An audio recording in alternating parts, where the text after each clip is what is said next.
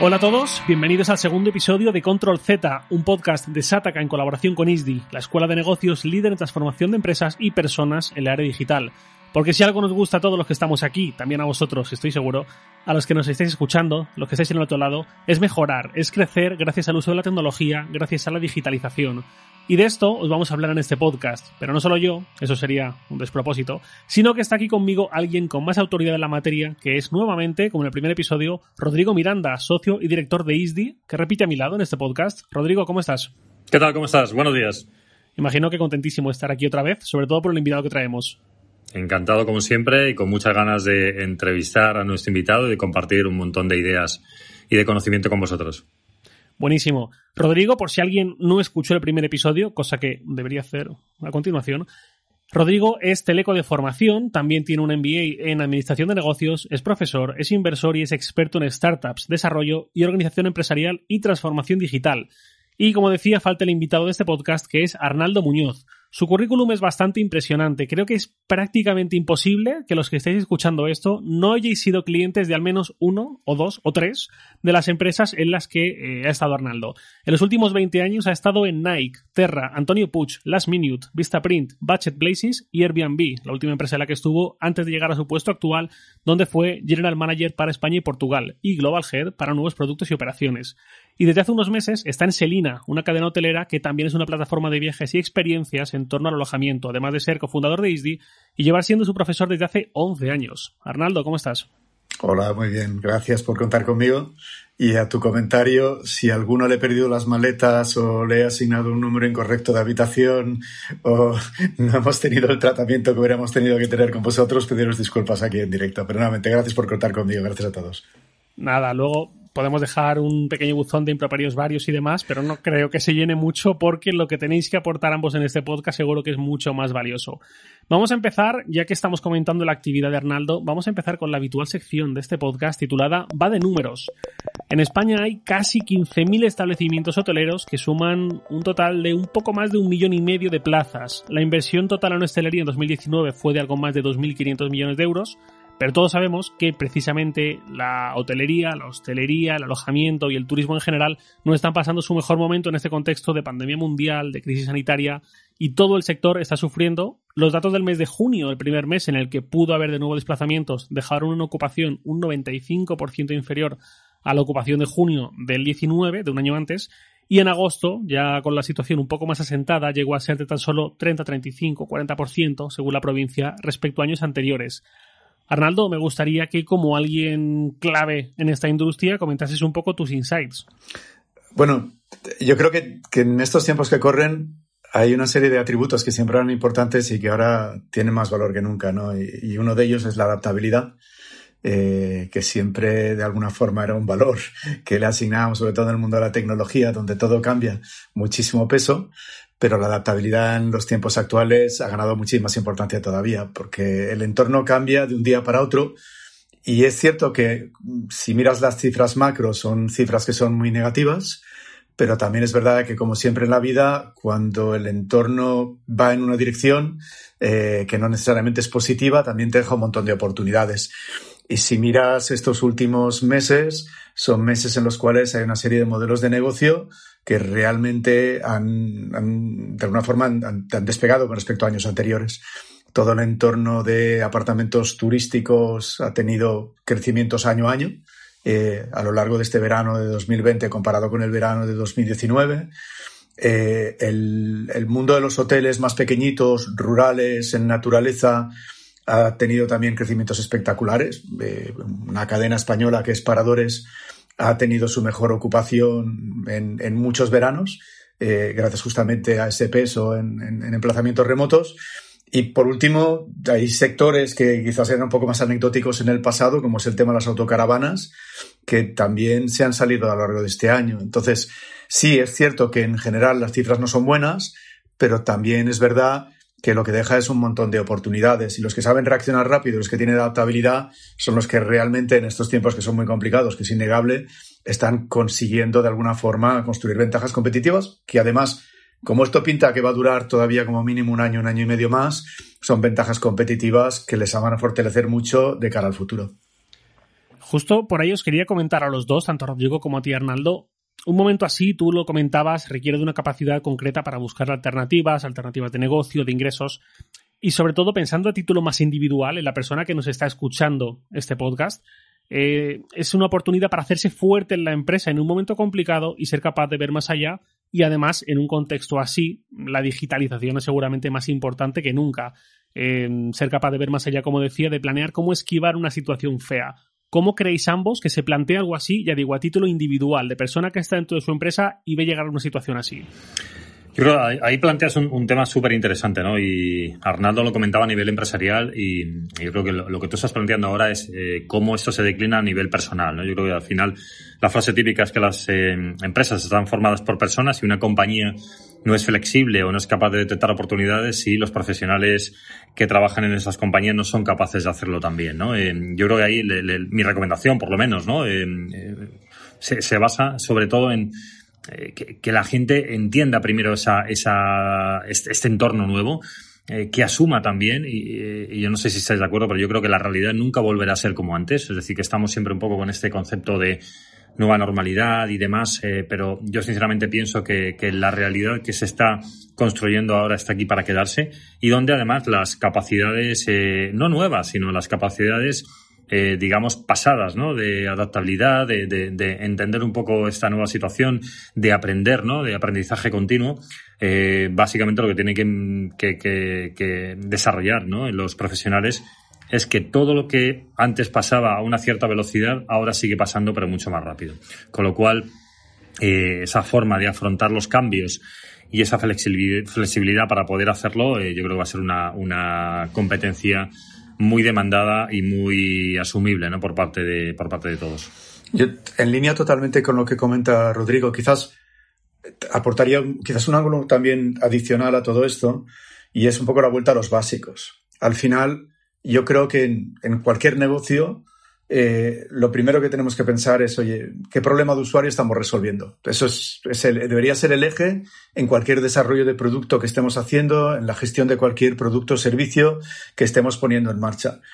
Esa solución de problemas de usuario, eh, cuando las cosas van bien, cuando las cosas se convierten estables, eh, suele haber una inercia que hace que nos, olvidemos realmente de ese, de ese foco, ¿no? de, ese, de ese inicio.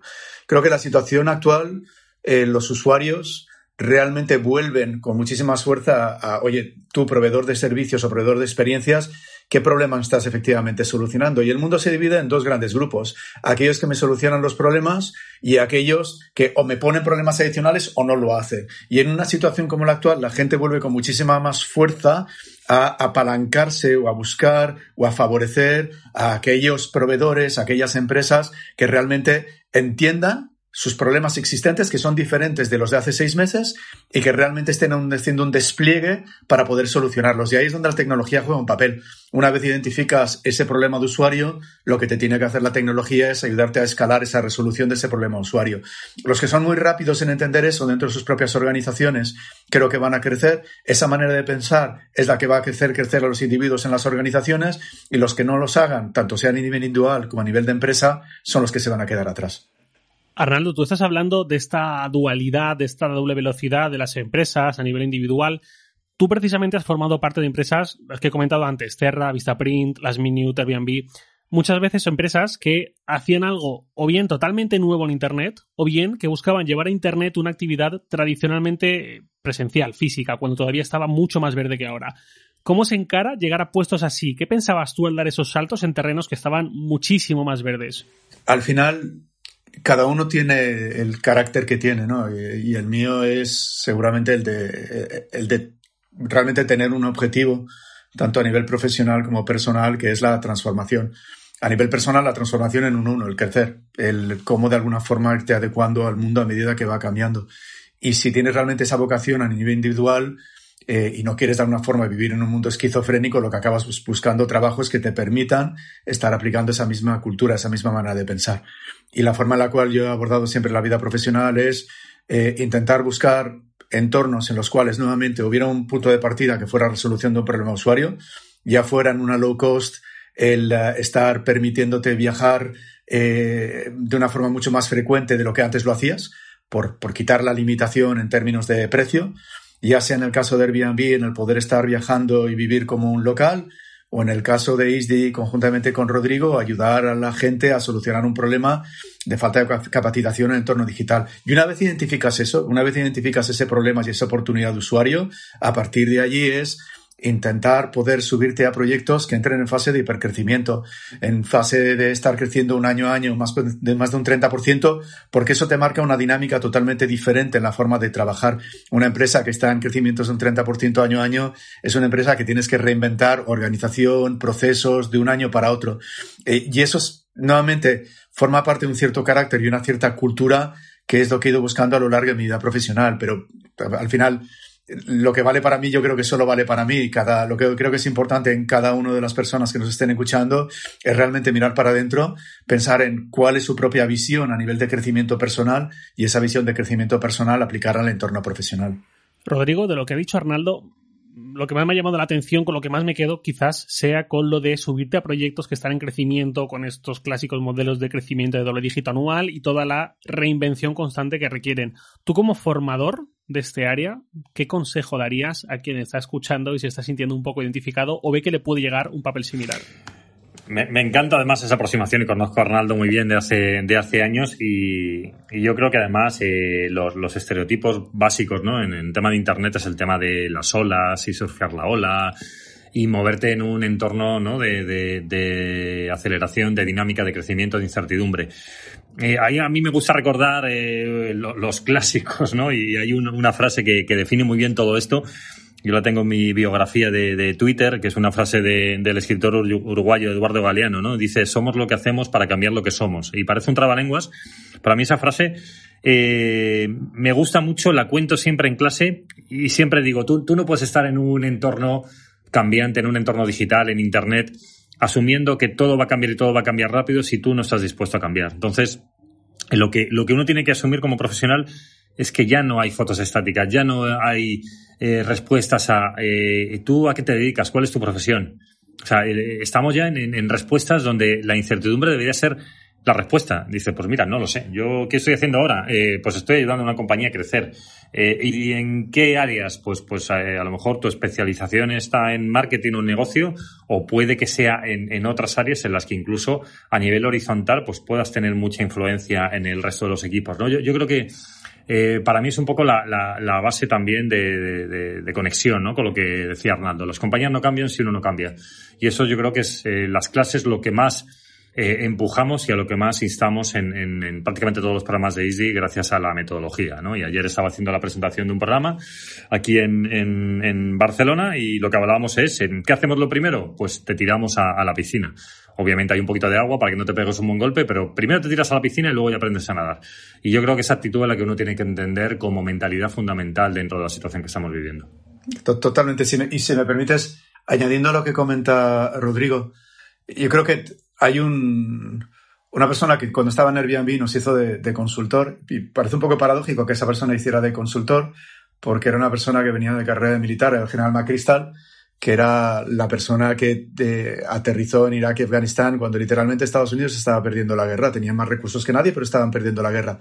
Y lo que te explica es, en línea con lo que comenta Rodrigo, la diferencia entre el mundo pasado, que es un mundo que es eh, complicado, donde al final con recursos eh, puedes de alguna forma y con procesos puedes llegar a estar resolviendo esos problemas versus un mundo complejo. Un mundo complejo es el mundo existente y, la situación actual con COVID forma parte de ese mundo complejo donde realmente por mucho que estés utilizando datos, intentando optimizar en base a datos, no vas a tener una respuesta segura, siempre vas a tener un cierto riesgo. En ese entorno se convierte mucho más importante elementos como los que comenta Rodrigo, eh, temas de procesos, temas de organización, el cómo estás trabajando, cómo tomas las decisiones. Y eso yo creo que son elementos que en el ISDI eh, se intentan empujar e inculcar de alguna forma a los alumnos, porque el mundo dentro de tres años va a ser profundamente diferente del mundo actual. Sin embargo, la manera de pensar, la manera de afrontar los retos, la manera de estar pensando en un entorno abierto, la manera de organizarte, esa con toda seguridad va a permanecer. Hay una palabra que he usado sobre todo Rodrigo un par de veces y tú, Arnaldo, no la has usado exactamente esa palabra, pero sí has dicho algo muy en esa línea, que es incertidumbre. Eh, en tu trayectoria, Arnaldo, en Airbnb, tuviste un papel importante en el lanzamiento de alternativas o de complementos al alojamiento sin más, cómo fueron las experiencias o los viajes de negocios. ¿Cómo se plantea algo así, una idea tan nueva en una empresa que parecía predestinada a dedicarse únicamente al alojamiento vacacional? ¿Cómo defiendes una idea así dentro de la casa? Eh, mira, hay un proceso muy, muy sencillo, cuesta conocerlo. Yo salí trasquilado de la primera sesión, donde al final en una empresa de tecnología el recurso más limitado son las horas de ingenieros. Y más cuando como en Airbnb todos los ingenieros están en San Francisco y los data scientists. Entonces hay una reunión en la cual tú presentas proyectos eh, y en esos proyectos pues se te asigna un pequeño grupo de trabajo para, para poder estar empezando a desarrollar un nuevo producto. Yo en la primera reunión que estuve, creo que duré algo así como 30 segundos, porque estaba presentando un, optimizador, un tema relacionado con eficiencias, en nivel de campañas de Google, PPC, todo lo demás. Y me di cuenta que no, no estaba entrando en la dinámica correcta. Eh, la, dinámica, la dinámica correcta en esa sesión es básicamente entrar, explicar un problema de usuario, explicarlo en primera persona, eh, ya sea en forma de reacción o con un storyboard. A partir de allí, cuantificar la problemática no cuantificar la problemática de negocio, eh, la oportunidad de negocio, sino la problemática, y a eso se te va a asignar un pequeño grupo de trabajo que va a estar trabajando en un entorno muy lean para construir un MVP. Eh, y esa es la forma, de alguna forma, en la cual pones en marcha proyectos. Pero la única forma en la cual puedes tener eh, 30 segundos de, de, gloria, si quieres, es como un elevator pitch, es si te centras en problemas de usuarios. Si te vas a cualquier tema que son los clásicos, que muchas veces el resto de organizaciones acaban cayendo en ellos, de optimizaciones, eficiencias u otros, sales trasquilado de esa, de esa sala. Y eso te devuelve mucho a realmente a los básicos, como comentaba antes, el realmente centrarte en resolución de problemas de usuario. Y todo el despliegue de tecnología que hacíamos y que hacemos también en Selina está totalmente vinculado a la resolución de problemas de usuario. A mí me encanta, por, comentar un poco lo que ha dicho Arnaldo, me, encanta esa secuencia. ¿no? Y además me encanta también la humildad con la que lo trasladas, ¿no? Que, un profesional como tú, con el histórico que tienes, sea capaz de decir que una de las primeras aproximaciones ¿no? dentro de Airbnb eh, te duró 30 segundos y, reconocer con humildad que, el flujo es problema, cuantificación, eh, asignación de recursos ¿no? y, creación de un mínimo producto viable eh, yo creo que esa secuencia, cuando la entiendes y la aprendes, es tremendamente eh, ganadora, ¿no? Yo creo que poca gente, pocos directivos están acostumbrados a plantear las cosas de esta manera. Además, me gusta también mucho lo que decías del recurso escaso. Eh, en algunas compañías, obviamente de, base tecnológica, son las horas de ingeniero. ¿no? O sea, yo, creo que para la gente que nos está escuchando también me gustaría que se lo planteasen en sus propias compañías, ¿no? Si realmente es así, ¿no? Si las horas de ingeniería o las horas de data scientist realmente son eh, los recursos por los que pelear en la organización. Creo que en el 95% de las compañías no es así. Yo la verdad es que coincido con tu diagnóstico, digo, me estaba sorprendiendo en ese mismo, en esa misma línea el discurso de Arnaldo, porque estaba pensando, bueno, yo que he estado antes de entrevistarle ojeando bien su currículum, y no solo su, currículum, sino las intrahistorias de su currículum. Por ejemplo, yo estaba viendo qué ha pasado en Airbnb mientras estuvo Arnaldo al frente he visto que la facturación eh, en cuatro, cuatro años y medio que estuvo Arnaldo ahí, que estuviste, se multiplicó por seis. No mucha gente vive algo así en una empresa, un crecimiento tan explosivo, lo que comentabas hace un rato, estos crecimientos de doble dígito del 30% año tras año, eh, y más en tan poquito tiempo dentro de una empresa, cuatro años, cuatro años y medio, que no es una carrera súper longeva. Mi pregunta aquí es, ¿el Arnaldo que entró en Airbnb fue el mismo que salió o algo cambió en ese tiempo? Eh, espero haber salido con, con, un, con un, crecimiento en términos de, de conocimiento muy grande. tuve mucha suerte, es decir, yo a lo largo de, de, los casi cinco años que estuve allí tenía dos trabajos. Un primero era gestionar el negocio de España y Portugal y la segunda era lanzar una serie de, de innovaciones a nivel global, lo cual me requería estar una semana al mes en San Francisco.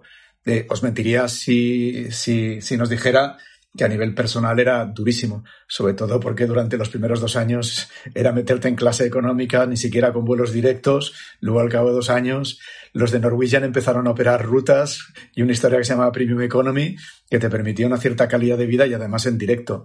Pero tuve cinco, durante cinco años la suerte de poder trabajar en torno de San Francisco y es un, es un lujo, es un auténtico eye-opener, la forma en la cual se plantean que no hay ningún tipo de problema que no tenga solución, ya sea el cáncer, el hambre en el mundo, hacer que un cohete se vaya a Marte y luego vuelva a aterrizar en la Tierra. Eh, no hay problema que la tecnología no pueda estar resolviendo. Y eso realmente creo que es muy, muy, muy gratificante. Eh, y espero que eso sea algo que no pierda a lo largo de los, de los siguientes años. Bueno, tu discurso ha estado bonito, Arnaldo, y yo entiendo esa parte de esa mentalidad colectiva de que no hay problema que no podamos intentar resolver. Y sintiéndolo mucho y espero que no te des por aludido, vamos con el contrapunto. Vamos con la sección La liaron parda. Lo siento, el naming es el, que es. En la sección La liaron parda es donde damos lo que comentaba, este contrapunto a las historias empresariales de éxito, a la digitalización que no sale bien, porque estas cosas pues pasan. Igual que hay finales felices, hay oportunidades perdidas o hay proyectos que terminan mal, porque así es la vida. Ya que estamos hablando mucho de experiencias, de ocio que busca algo más de lo que suele ser habitual encontrar, vamos a retrotraernos al año 2011. En ese momento, los televisores llevan teniendo cada vez más calidad y un mayor tamaño al mismo precio, las películas también llegaban cada vez en resoluciones mayores, y los cines ya no estaban quizás tan, tan justificados como antes. En ese momento llegó una startup llamada MoviePass que proponía una tarifa plana, una suscripción para ir al cine, 10 dólares a cambio de hasta tres películas al mes, era una oferta súper agresiva y parecía que iban a tener una gran aceptación, pero esto no fue exactamente así. Sus cuentas nunca salieron, confiaron en la táctica de captar usuarios y fidelizar y más adelante ya preocuparse por los ingresos, o mejor dicho, por la rentabilidad, pero la insostenibilidad fue excesiva incluso para una idea así. Al final intentaron lograr ingresos a lo bruto con una oferta ya muy, muy, muy agresiva, una película al día en el cine por 9,95 dólares al mes, y eso obviamente pues no mejoró su situación, sino que aumentó esa insostenibilidad. Y la empresa en 2019, el año pasado, acabó cerrando, pese a que había muchas voces, que era muy habitual leer esta especie de petición de ojalá un modelo de suscripción para el cine. A día de hoy no sabemos si es viable o no, pero sí sabemos que la empresa que lo intentó acabó muy mal. Arnaldo, en Selina la propuesta también es distinta a lo habitual y no quiero hacer paralelismos, faltaría más, pero combina el alojamiento con zonas de coworking, con experiencias locales, con ocio. Mi pregunta ahora es, ¿cómo se enfoca esta propuesta hacia el cliente? ¿Cómo se le instruye en que la idea no es que vaya a tu hotel a dormir y a ducharse, sino que el hotel puede ser un epicentro de muchas más cosas? Duerme aquí y surfea y trabaja y duerme en una hamaca o en una suite, lo que te apetezca, explora el entorno, etcétera, etcétera, etcétera, con nosotros. Hay, hay un par de elementos clave un primero, y ese, si quieres, eh, ancla o se, se, engancha con Airbnb, y es que eh, cuando tú viajas como turista lo que te apetece es eh, estar conviviendo con gente local. Entonces, cuando construimos un hotel, lo primero que hacemos es formar lo que llamamos un, board, un community board, donde buscas las personas del barrio donde existe esa propiedad y vas a intentar de alguna forma generar vida hacia el hotel. Eh, la cafetería, que es la cafetería cool donde tienen el mejor café, vas a intentar que tenga una parte de outlet del bar.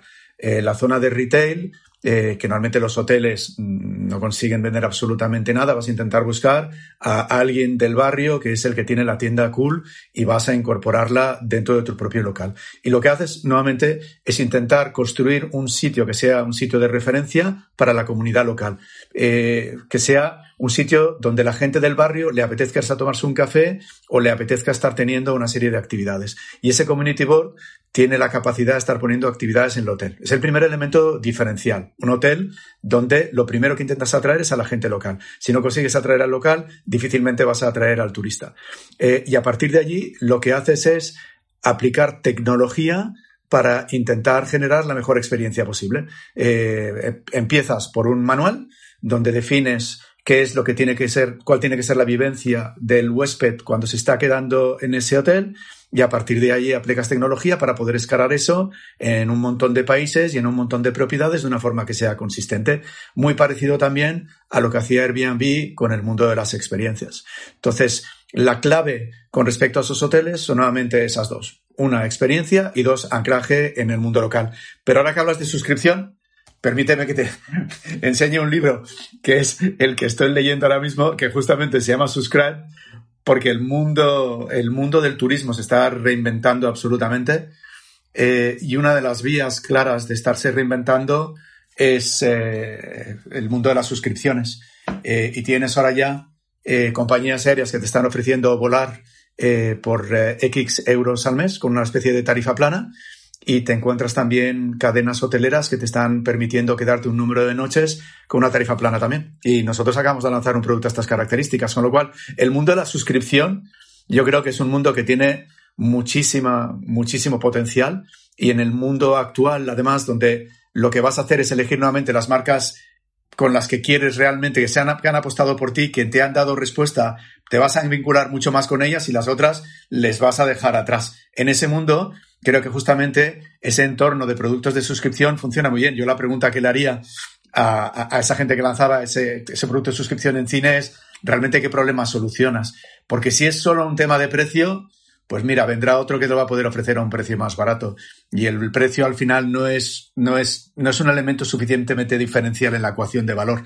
Incluso cuando lanzamos EasyJet, el precio solo era una parte de la historia. Era también el hecho de estar volando a aeropuertos primarios. Era un tema de frecuencia, era un tema de cómo te tratábamos en vuelo, era un tema de cómo te lanzábamos los mensajes en tu propio idioma. Si lanzas un producto que solamente son tres entradas para el cine, pues, eh, y compitiendo solamente en precio, pues eh, no sé, al final yo creo que, la, pregunta que comentaba antes es la, es la que realmente le haría a esos fundadores. ¿Qué problema está solucionando? Qué bueno. Déjame añadir una, cosita, si queréis, para, mm, complementar sobre eh, la educación y el aprendizaje, ¿no? Y, es un poco el, concepto que, mm, que, nos compartía Arnaldo, ¿no? Sobre la suscripción. La suscripción está entrando también en el mundo de la educación. Y no estoy hablando de de los famosos MOOCs o de los cursos online, ¿no? Eh, eh, y, de, y de la formación tipo Netflix. Eh, no estoy hablando de esto, que si queréis en otro capítulo ahí lo comentamos con detalle sobre, sobre la valoración que, tenemos, ¿no? sobre todo esto, sino porque básicamente cuando alguien se forma, esto ya no va de, de, me formo tres meses, seis meses, nueve meses en un máster y demás, me tomo la pildorita de Matrix y ya soy, en este caso, ¿no? En el caso a lo mejor nuestro de ya soy digital. Esto eh, versa sobre que tengo que asumir que a lo mejor tengo un primer disparo, un primer golpe, una primera agitación mental, existencial, experiencial alrededor de la formación, una inmersión, digamos, y a partir de ahí tengo que seguir formándome de por vida, ¿no? Y es donde tiene valor el concepto de suscripción, ¿no? Eh, simplemente para que tengáis una idea, nosotros eh, para los alumnos de Easy ofrecemos una suscripción gratuita de por vida a nivel de actualización de contenidos. Y eso yo creo que es algo que uno tiene que entender eh, porque tiene la obligación de seguir formándose prácticamente sin fin, ¿no? Como nos comentaba Arnaldo, que está ahora mismo leyendo pues, pues un libro sobre un modelo de negocio que, que actualmente está eh, de, de, en plena, plena actualidad, pleno vigor. Así que eso es algo que uno tiene que asumir de una forma totalmente consciente y, humilde. Ya que hemos vuelto a, ya que hemos llegado, mejor dicho, a el Arnaldo de Selina, y ya que todas estas preguntas forman parte de la gran sección transversal de este podcast, que es el curso de intraemprendimiento, Arnaldo, tu cargo actual es el de vicepresidente senior, es VP. ¿Cómo es el día a día de un SVP? Para todos los que estamos escuchando este podcast, me incluyo que lo desconocemos porque no hemos estado nunca en un puesto similar ni cercano. ¿Y qué habilidades crees que son fundamentales para llegar a un cargo como el tuyo tras una carrera profesional? Yo, creo que todos los que estamos ahora mismo eh, en esta charla, nuestro día a día es bastante parecido y es que nos levantamos por la mañana, nos subimos a una videoconferencia y hasta que se pone, se pone el sol y bastantes horas después seguimos metidos en, en videoconferencias. Pero eh, si tuviera que, aislarme de alguna forma de eso, yo creo que la, hay tres responsabilidades básicas en, en, cualquiera de los que estamos nuevamente en esta, en esta llamada. Una primera es ayudar a marcar dirección. O sea, yo creo que al final el líder en cualquier organización es alguien que aburre a sus, eh, a sus reportes directos porque está lanzando los mismos tres mensajes un día y otro y otro y otro, porque al final, y el entorno de tecnología, ese es un, uno de los principales problemas, es intentar ir a por demasiados frentes, ¿no? Y realmente yo creo que una de las funciones básicas de cualquier persona que esté en un comité ejecutivo, en una función de directivo, es elegir tres batallas y constantemente reforzar el mensaje a los equipos de, oye, estas son las tres batallas. Y una vez decidimos cuáles son las tres batallas, que idealmente deberían estar nuevamente centrados en temas de usuario, es cómo me pongo al servicio de la gente que está dentro de mis propios equipos para ayudarles a ser lo más efectivos posibles en resolverlas. Yo creo que eso es la obligación principal de cualquier, de cualquier líder. Eh, personalmente, creo que el 80% de mi tiempo va dedicado a eso. Y, y a la hora de resolverlo, es una suma estar mirando en el medio plazo, que al final es donde intentas ir haciendo el despliegue de tecnología con resolver mucho los problemas del día a día nuevamente, pero en esos tres frentes. No, no diluyas a tus equipos. En esos tres frentes, por una parte, intenta que todo el despliegue de tecnología vaya hacia resolverlos, pero por otra parte, tu día también a resolver temas tácticos. Y eh, nuevamente, al menos particularmente lo que hago es ir definiendo squads que tienen una métrica de resolución y van a afrontar problemas. Problemas pueden ser desde un cambio en regulación ahora mismo en, Israel, donde hemos tenido que, cerrar todos los hoteles que acabamos de abrir, o un squad puede venir dado a justamente cómo empezar a estar activando eh, productos de suscripción en las diferentes propiedades. Entonces, tres, tres direcciones básicas, tres objetivos básicos, repetivo hasta, hasta ser aburrido, que cuando hables con tus equipos aunque cerraran el micro, supieran que vas a estar constantemente lanzando esos tres mensajes, ayudar a tus equipos a resolver los posibles problemas que tienen para, para ganar esas tres frentes, ya sea de forma estratégica o de forma táctica. Yo diría que es la, tiene que ser la obsesión. E ir construyendo una organización que te permita escalar. Eh, nuevamente, si creces un 30% año a año, en un par de años habrás duplicado volumen. Eh, lo que te ha valido como estructura, como organización eh, hace dos años, ya no te va a valer. Con lo cual también una obsesión constante por, por formar equipo, que sé que Rodrigo también es la visión que tenéis dentro de Listi, o sea que creo que encaja también perfectamente con lo que, con lo que hacéis. Sí, no, totalmente. Yo creo que también la, la, forma, además, en la que se tiene que dirigir y gestionar una escuela en el siglo XXI y, sobre todo, eh, enseñando disciplinas de digitalización, transformación digital y nuevas metodologías de trabajo es precisamente esta, ¿no? Cualquier otra forma de gestión sería totalmente incoherente, ¿no? Con lo que obviamente enseñamos, intentamos trasladar a los alumnos. Arnaldo, ya que estás hablando de squads, de equipos de trabajo, en Airbnb tenías a tu cargo eh, un equipo en Barcelona y se le hacía, si no me equivoco, una evaluación de su nivel de motivación y compromiso con la empresa que era constante. ¿Qué crees que funciona mejor como empleado, pensando la gente que nos está escuchando, de cara a tener una buena predisposición en la empresa que se traduzca en mayores opciones de promoción y de ir asumiendo nuevas responsabilidades? Por supuesto, asumo que una de ellas es la formación, que tanto tú como Rodrigo ya lo habéis dejado muy claro. La, formación yo creo que es lo que te permite de alguna forma eh, tener una serie de tickets de entrada, pero la, formación nuevamente es sobre todo una manera de pensar en una manera de, actuar, en una ética del, trabajo, que si quieres refuerza tu propia cultura y creo que todo eso es igualmente importante. Si, si pienso específicamente en Airbnb, en las personas que tuvieron más éxito, yo creo que era una combinación de dos elementos. Una primera era tener muy clara la misión. En el caso de Airbnb era servir a la comunidad. De hecho, cuando tenías dos posibilidades, ruta A o ruta B, las dos tenían más o menos el mismo resultado, las dos implicaban los mismos recursos, la forma en la cual decidías entre la ruta A o la ruta B es qué es lo mejor para la comunidad.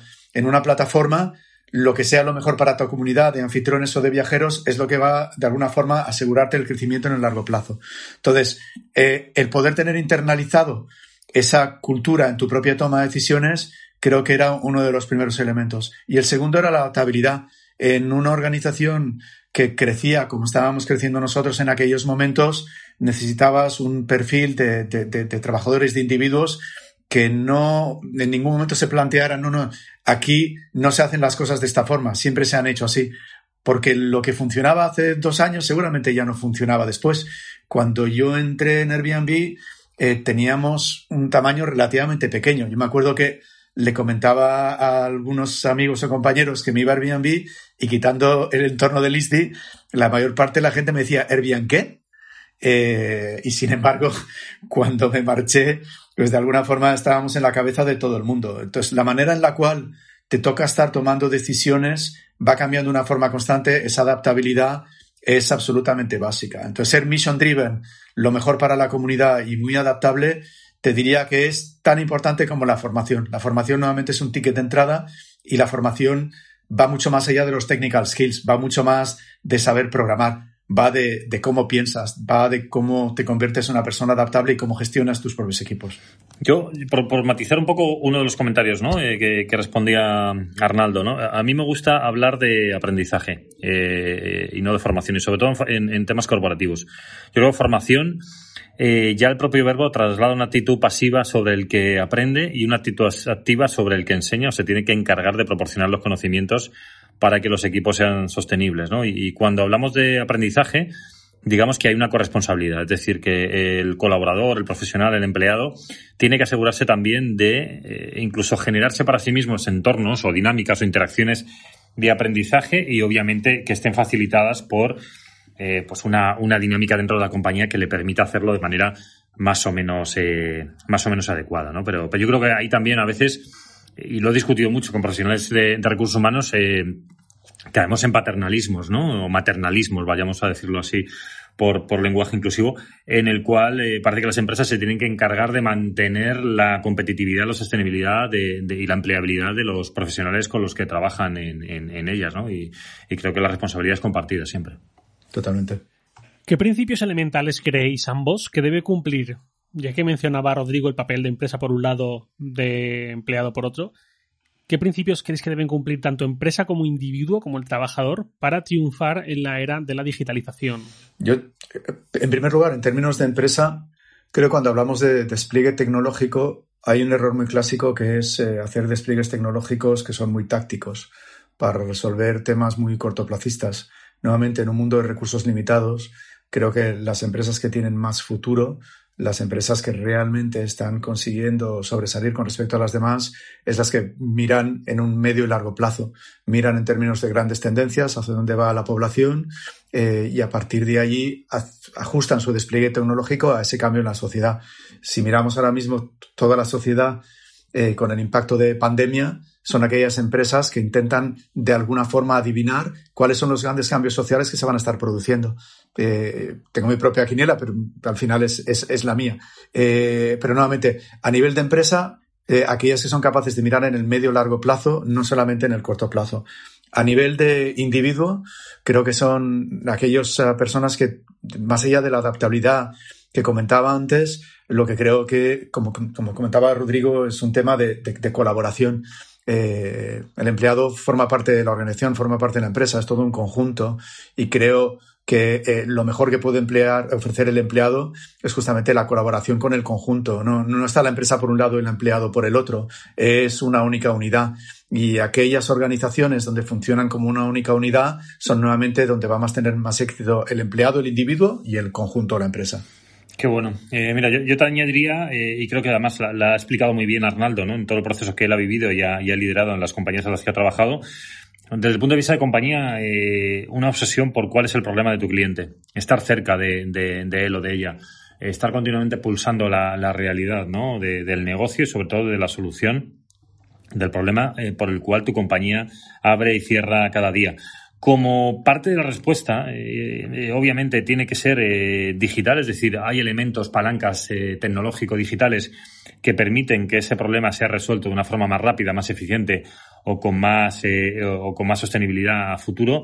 Entramos en la segunda derivada que sería, desde el punto de vista del profesional, qué tipo de características tiene que tener. Y, yo siempre les digo a los, a los alumnos, y alumnas que tienen que hacerse una pregunta cada día, ¿no? Mientras están eh, cursando cualquier programa con nosotros, que es eh, ¿cómo de digital me he levantado hoy? ¿Cómo de digital me he levantado? Mírate al espejo.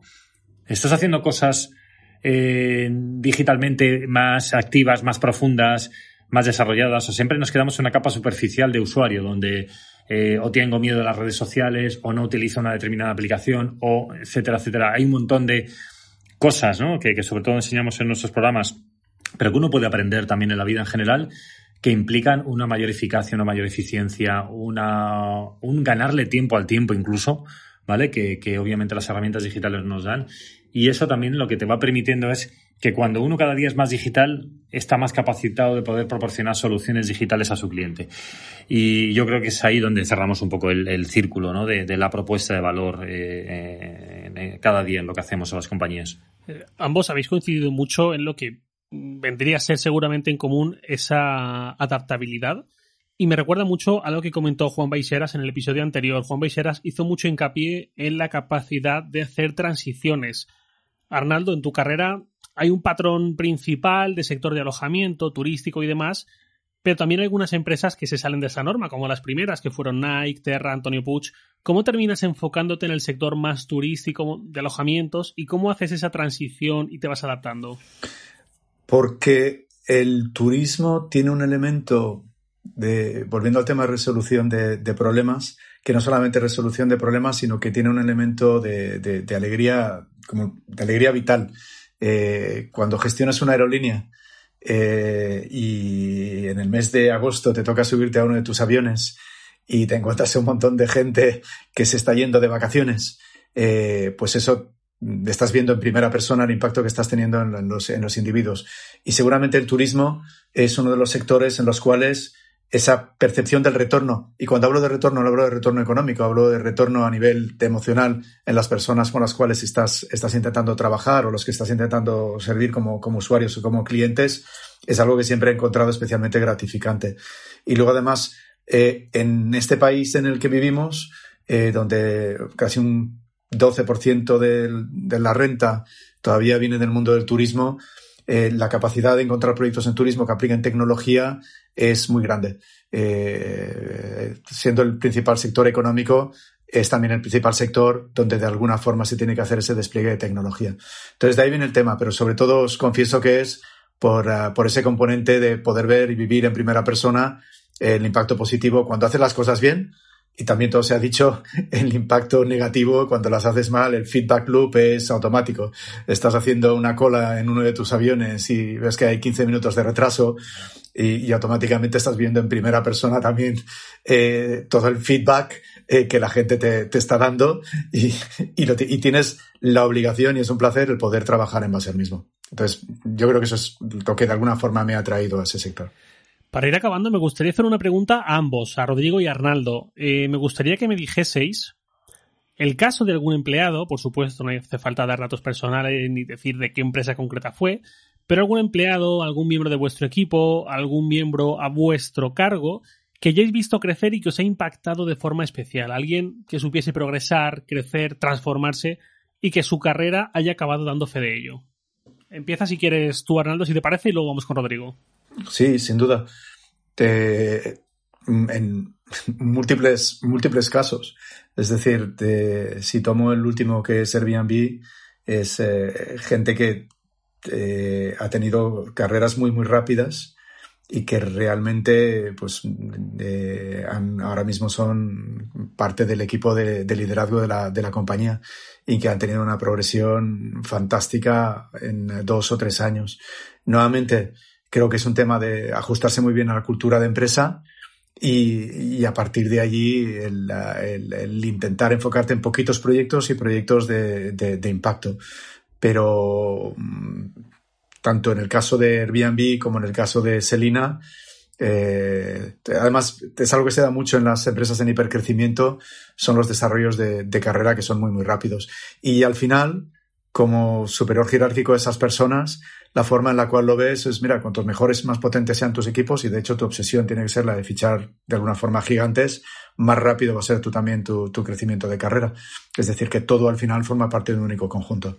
De hecho, Arnaldo, eso me recuerda a nuestro gran, gran amigo Steve Cadigan, ¿no? Que, tiene unas frases también brillantes sobre esto, que, que, siempre dice, tienes que fichar a la gente para ayudarles a crecer.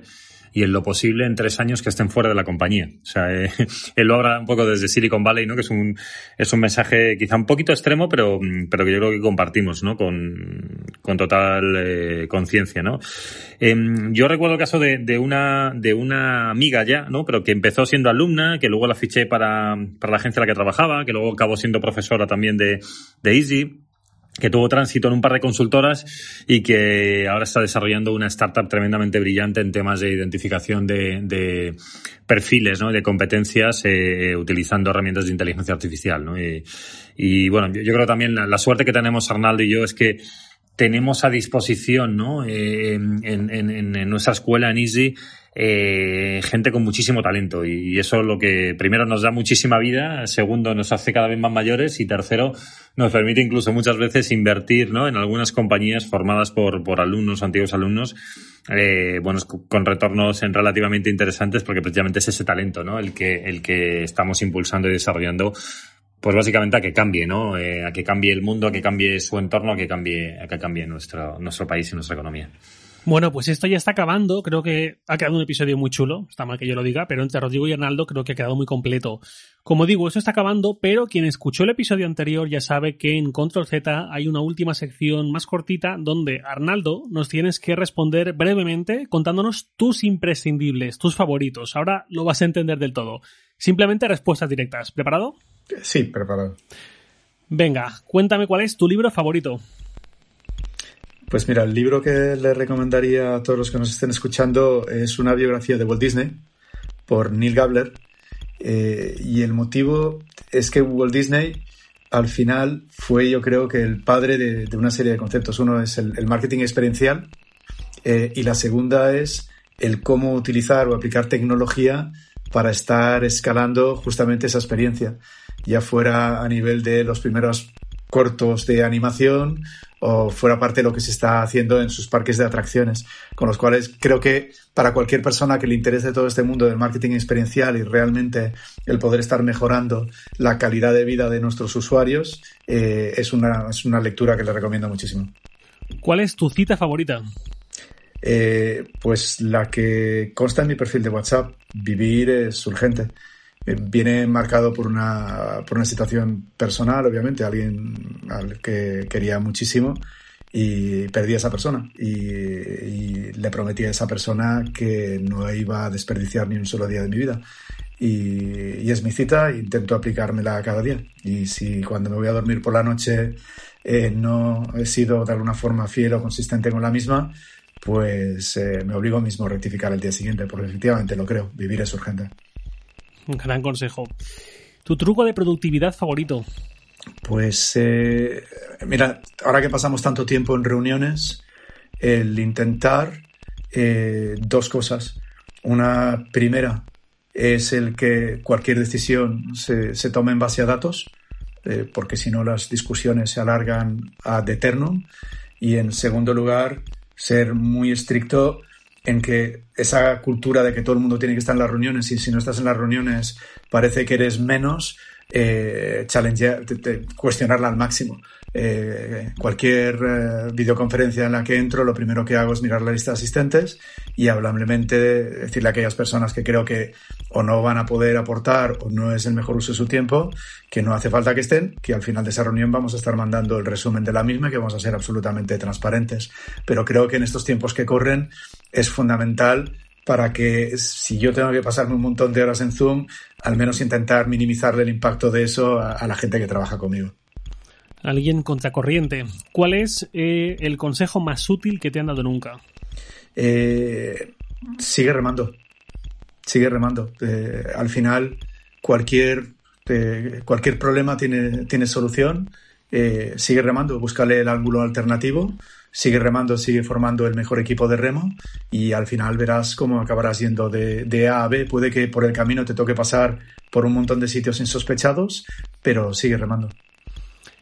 Una pregunta que dejó para ti, sin saber que serías tú el que la respondería, el anterior invitado, que como dije antes fue Juan Baiseras.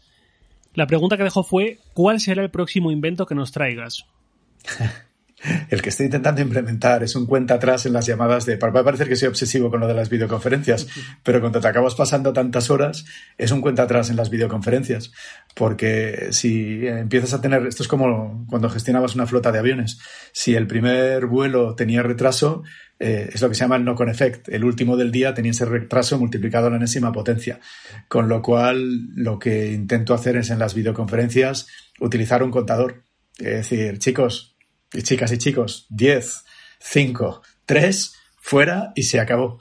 Eh, y es algo, por cierto, que echan falta que los amigos de Zoom o que los amigos de Google Hangout que lo, implementen. Un, contador que vaya avisando de cuando se va acabando el tiempo para realmente hacer el mejor uso de ese recurso y evitar un poco de estrés. A ver si lo vemos pronto y millones de vidas te eh, agradecen tu legado y tu contribución. Mientras tanto, hay un consejo así en general a quien lo quiera poner en práctica pero no tenga el cómo, que es lo que me suele hacer a mí Santi Araujo, el que produce este podcast, que es silenciarme poco a poco y ir quitándome el volumen hasta que se me deja de escuchar. Bueno, y por último, Arnaldo, deja una pregunta ahora tú para el siguiente invitado, para quien venga en el próximo episodio, como en la que te ha dejado Di Juan. Pues mira, yo creo que todos los que estamos en esta conversación y, desde luego también Rodrigo, que le conozco muy bien, tenemos una obsesión por conseguir un mundo más diverso y al final en el entorno de tecnología se produce una, total incongruencia y es que donde uno debería pensar que va a ser un entorno más diverso, no lo es. Eh, eh, pero ya estés en Estados Unidos, en Silicon Valley, o estés trabajando en España, o estés trabajando en Berlín, los problemas de diversidad, sobre todo de género, se producen si se siguen perpetuando también en el entorno de tecnología. Entonces, a cualquier persona que venga, yo le haría la misma pregunta que, que nuevamente yo mismo me he comprometido a, tengo una especie de, de, plan de acción eh, y que me, me, obligo yo mismo a estarlo implementando y es que tres cosas estás haciendo para conseguir tener un entorno con más diversidad de género. Pero sé concreto qué es, cuáles son las tres cosas específicamente que estás haciendo para ayudar a que haya más diversidad de género. Y creo que, nuevamente, todos los que estamos en esta conversación tenemos que ser actores y partícipes de la resolución de, de, un problema que sí afecta al resto de la sociedad y es inaceptable. Más inaceptable todavía es que se siga perpetuando en un entorno de tecnología. Fantástico, pues así quedará registrada para la próxima persona, que además no queremos avanzar gran cosa, pero algo tiene que ver también con esa cuestión. Y bueno, ahora sí que sí, hasta aquí llegó este segundo episodio de Control Z. Muchísimas gracias Arnaldo y Rodrigo por acompañarnos, muchísimas gracias por compartir vuestra experiencia y pues todo vuestro saber conmigo, con todos nuestros oyentes y también gracias a todos nuestros oyentes. Nos escuchamos en el próximo episodio. Control Z es un podcast de Sataka en colaboración con ISDI, la Escuela de Negocios Digital, sobre digitalización, emprendimiento e intraemprendimiento que se publica de forma mensual. Hasta el próximo episodio. Gracias. Gracias a todos.